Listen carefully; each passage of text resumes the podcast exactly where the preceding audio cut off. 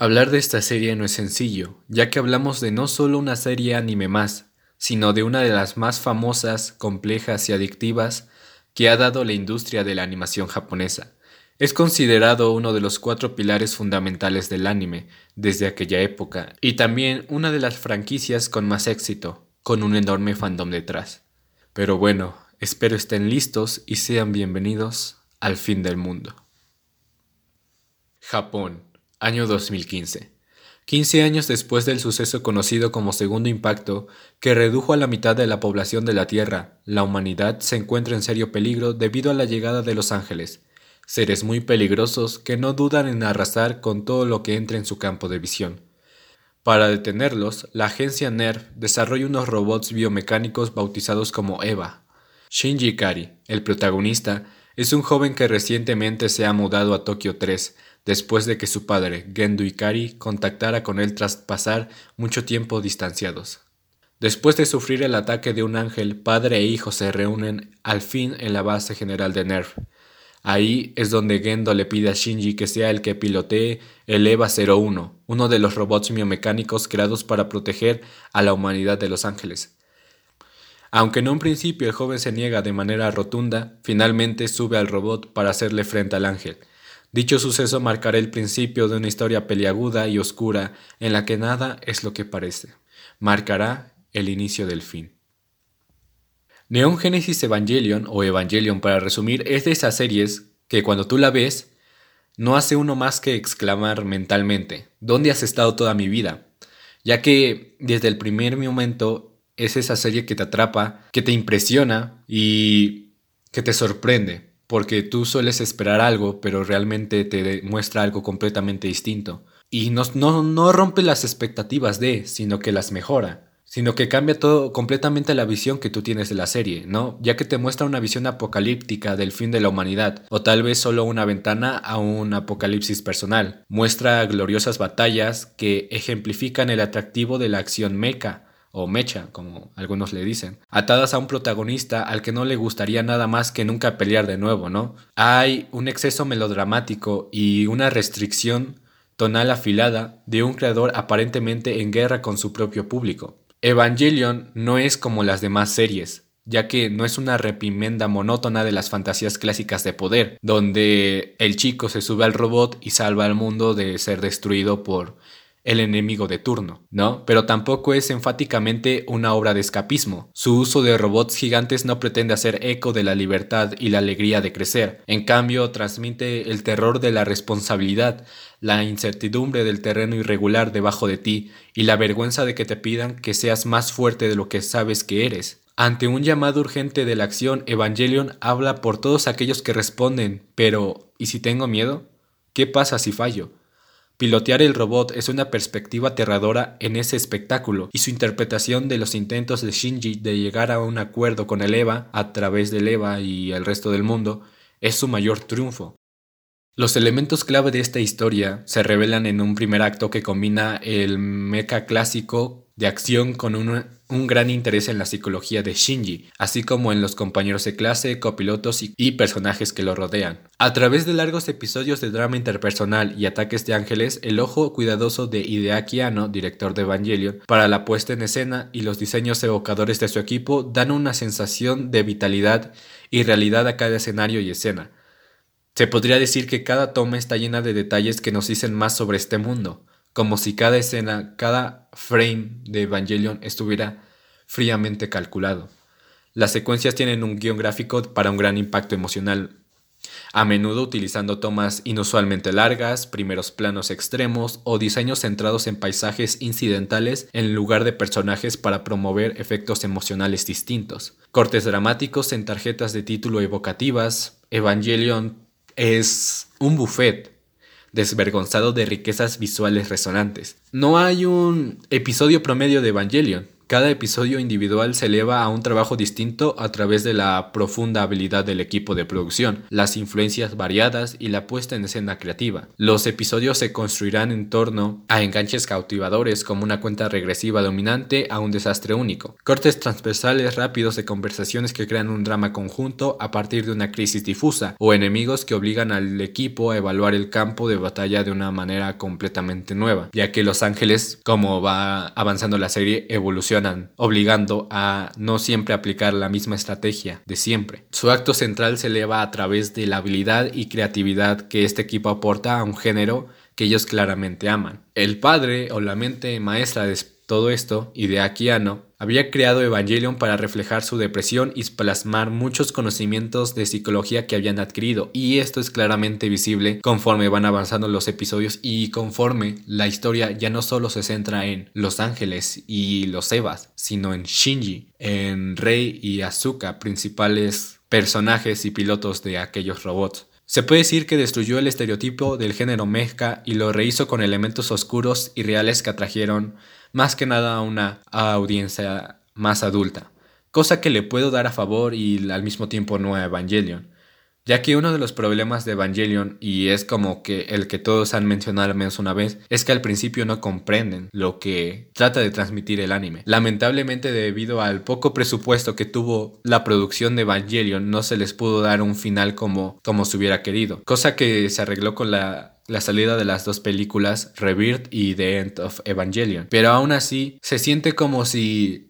las películas fueran una excusa de tratar de arreglar lo que salió mal o al menos lo que no estaba en sus manos, que en su caso era el presupuesto. Pero independientemente de que Evangelion no haya tenido el presupuesto o tal, la historia sigue siendo completamente atrayente, sigue siendo una historia completamente muy fuera de lo que se espera uno al ver este tipo de animes con, con los géneros en los que está clasificado. Personalmente, yo creo que el simple hecho de que Evangelion se tenga que ver más de una vez para poder comprender lo que trata de transmitir no es una desventaja, ya que claro, no solo puedes dedicarle más tiempo a visualizar otras cosas, sino que al mismo tiempo Evangelion te va revelando lo que realmente es la obra de arte que es. Más aparte, ¿no? Una cierta desventaja que hay es que la razón por la que muchas personas suelen decir que odian la serie por el simple hecho de que no la entienden es que mucha gente no se dedica el tiempo de siquiera volver a disfrutarlo, de siquiera volver a visualizarlo, porque Evangelion es como una obra de arte o como una sinfonía de ópera. No muchos van a comprenderlo, no muchos van a entender el gran arte que tiene, lo maravilloso que es. Solo unos pocos podrán degustarlo. Pero cuando tú te dedicas realmente y quieres realmente comprender ese arte, escuchar esa sinfonía, visualizar este anime, cuando realmente te das cuenta de todo lo que hay detrás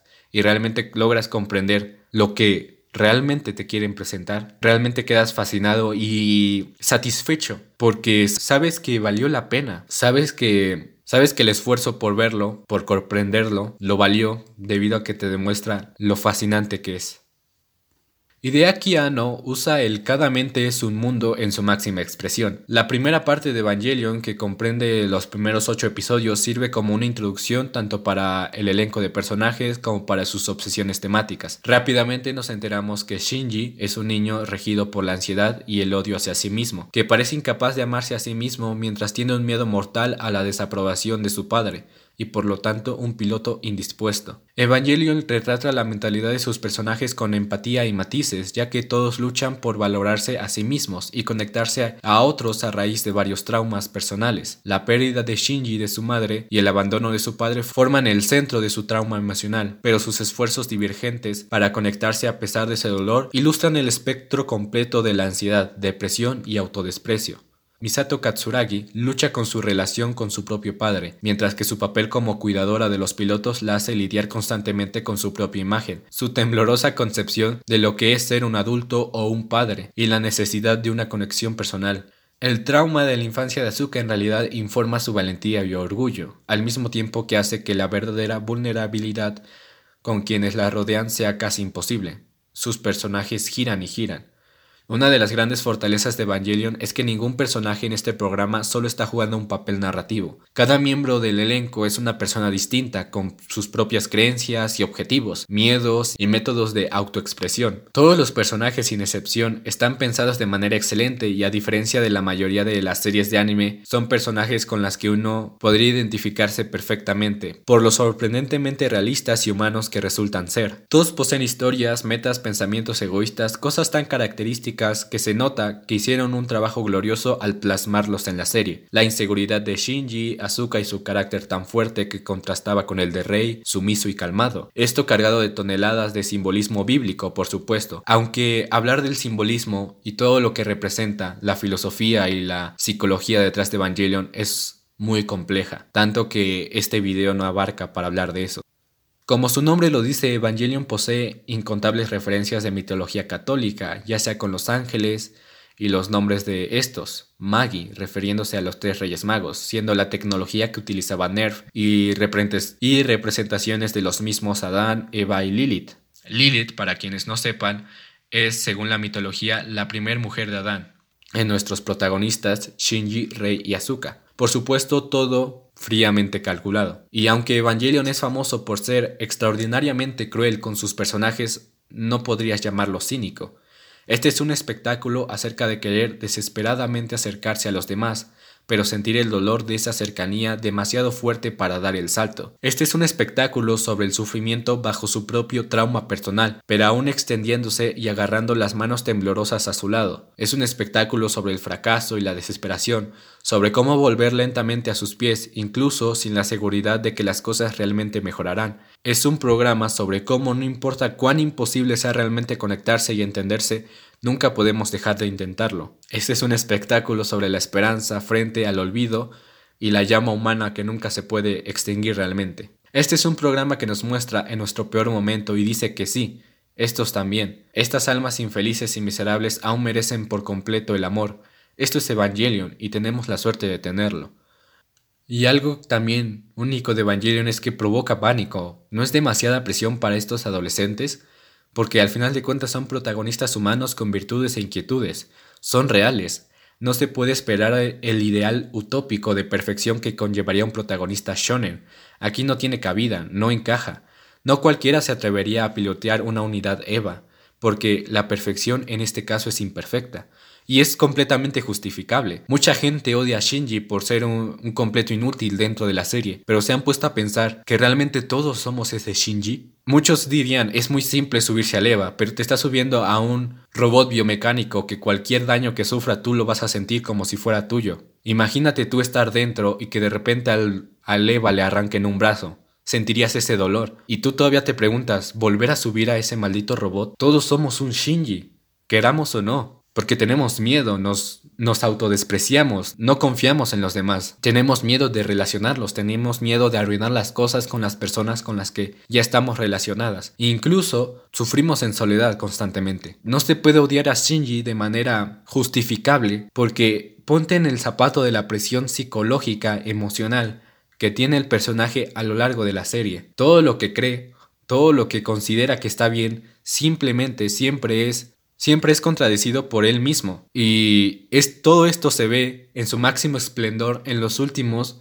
episodios de Evangelion. Shinji llega a ese punto en el que ya no sabe qué está bien, qué está mal. ¿Realmente está bien matar a los ángeles? ¿Realmente vale la pena? ¿No son seres vivos? Son preguntas que se hacen ya casi al final de la serie. Y es como ese, ese punto, esa gota que derrama el vaso dentro de la cabeza de Shinji. Ese punto en el que ya no hay retorno en el que ya no puede más. Y eso es lo que hace fascinante Evangelion. Porque no, no tenemos que verlo desde el género mecha genérico, donde el protagonista se sube, pelea contra el enemigo, le gana y todos somos felices. Tenemos que verlo desde el aspecto simplemente realista, porque eso es lo que es.